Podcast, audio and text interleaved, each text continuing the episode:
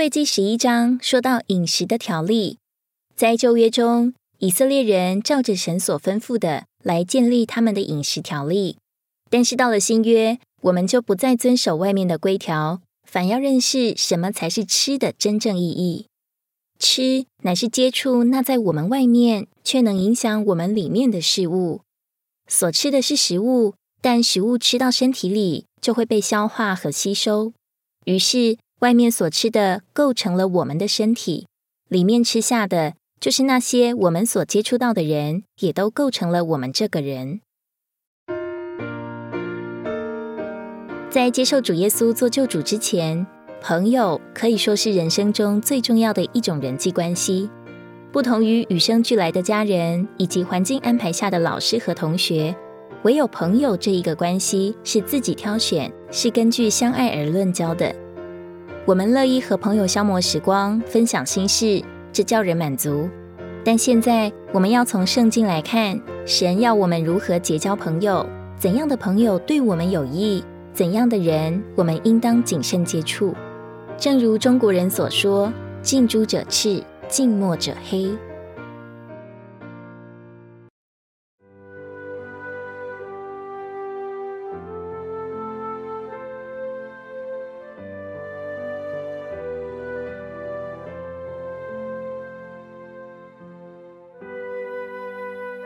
在行传十章，有一天，彼得在房顶上祷告，魂游向外，看见天上降下一个器皿，系着四角，坠在地上，里面有各样走兽、爬物和飞鸟。神要他将这些动物宰了吃。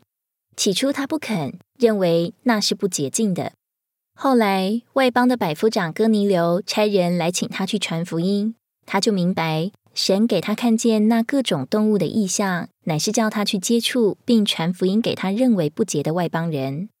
由此可知，立位记中饮食的规定是指着接触不同的人说的。神详细明确的以洁净和不洁净的动物来表征该接触和不该接触的人。神的子民若要过圣别之神所要求的圣别生活，就需要在与人的接触和交友上谨慎。论到交友，保罗劝道：“你们不要受迷惑，滥交败坏善行。滥交就是交不正当的朋友，也可解释为不正当的交通或适当的来往。适当的交通如同重铸使木头朽坏，会败坏我们好的外表。适当的交通和好的外表相对，不好的要败坏好的。”我们必须避免花功夫养成好的习惯，约束自己在主面前，因为有主的生命在我们里面。当我们随意交友，就受影响，随从了他们的言行举止。这也是旧约中饮食条例应用在新约信徒身上积极的意义。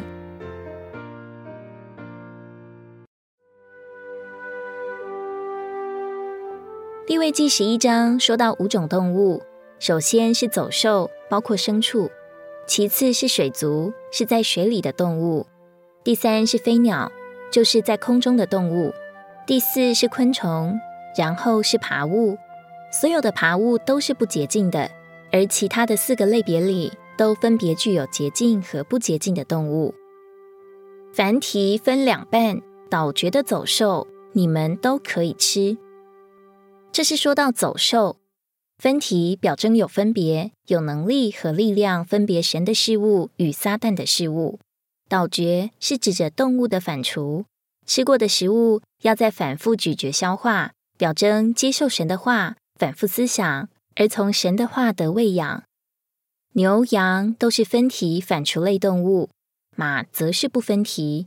分题倒觉的走兽。表征那些在行动上与世人有分别，并接受神的话、反复思想的人，是我们可以接触的。反之，那些行事为人随从世界的潮流，又不愿意接受福音、思想神话语的人，我们应当小心和他们接触，否则迟早会受他们的影响，跟随世代的潮流而下，并且失去对神话语的胃口。罗马十二章二节清楚的告诉我们，不要模仿这世代，反要心思更新而变化。我们身旁的人身上，总是有这世代的模样。和他们在一起，若是不警醒，很容易就被这世代所同化，失去神儿女的样式，而磨成这世代的样式。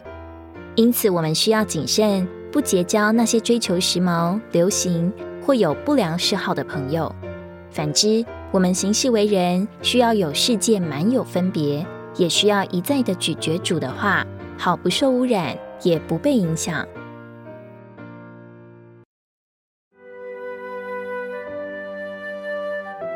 水中可以吃的乃是这些，凡在水里、海里、河里有翅有鳞的都可以吃。再来说到水里的动物，翅帮助鱼在水中任意行动，鱼因着有翅有力量行动，甚至能逆流而上。鳞保护鱼，使活在海里的鱼不因盐而变咸。有翅有鳞的水族，表征能在世界中自由行动。同时能抗拒其影响的人，在圣经中还表征堕落败坏的世界。今天全世界是个大海，人活在这海中，必须有翅也有鳞，抗拒世界败坏的潮流。另一面，我们也应当谨慎接触那些易受世界潮流影响的人。我们这些在基督里的信徒，如同一条鱼。有翅有鳞，保护我们胜过咸水，能在世界中自由行动。因为我们里面的主比那在世界上的更大。主的生命乃是胜过死水的生命。而在这世界的海中，谁是我们真正的同伴呢？乃是那些和我们有同样生命，能抗拒这世界败坏潮流、教会中的属灵同伴。茫茫人海中，一不小心就淹没在竞相寻求的属世潮流里。若有属灵同伴彼此扶持、相互供应，便能保守我们在人群当中做神圣别明亮的见证。